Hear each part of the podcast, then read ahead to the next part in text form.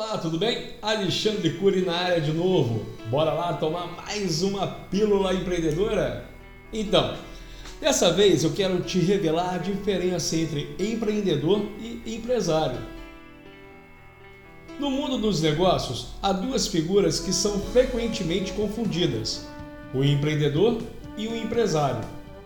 É muito comum as pessoas acharem que os dois são a mesma coisa para quem acha que são sinônimos, vale dizer que existe uma diferença conceitual e prática entre eles.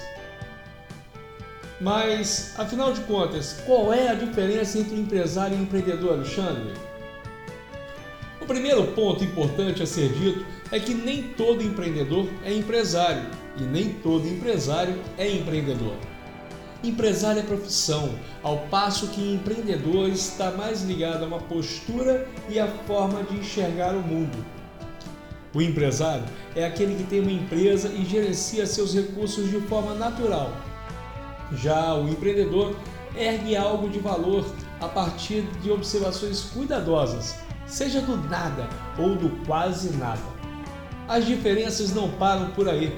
À medida que o empresário é centrado, pragmático e analítico, o empreendedor pensa fora da caixa e sempre vê novas possibilidades.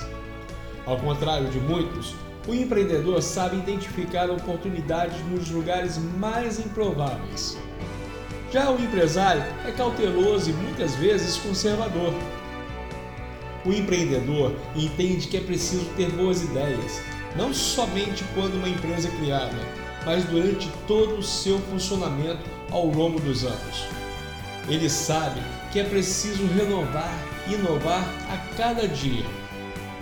Os dois, empresário e empreendedor, se completam ao mesmo tempo em que se diferenciam.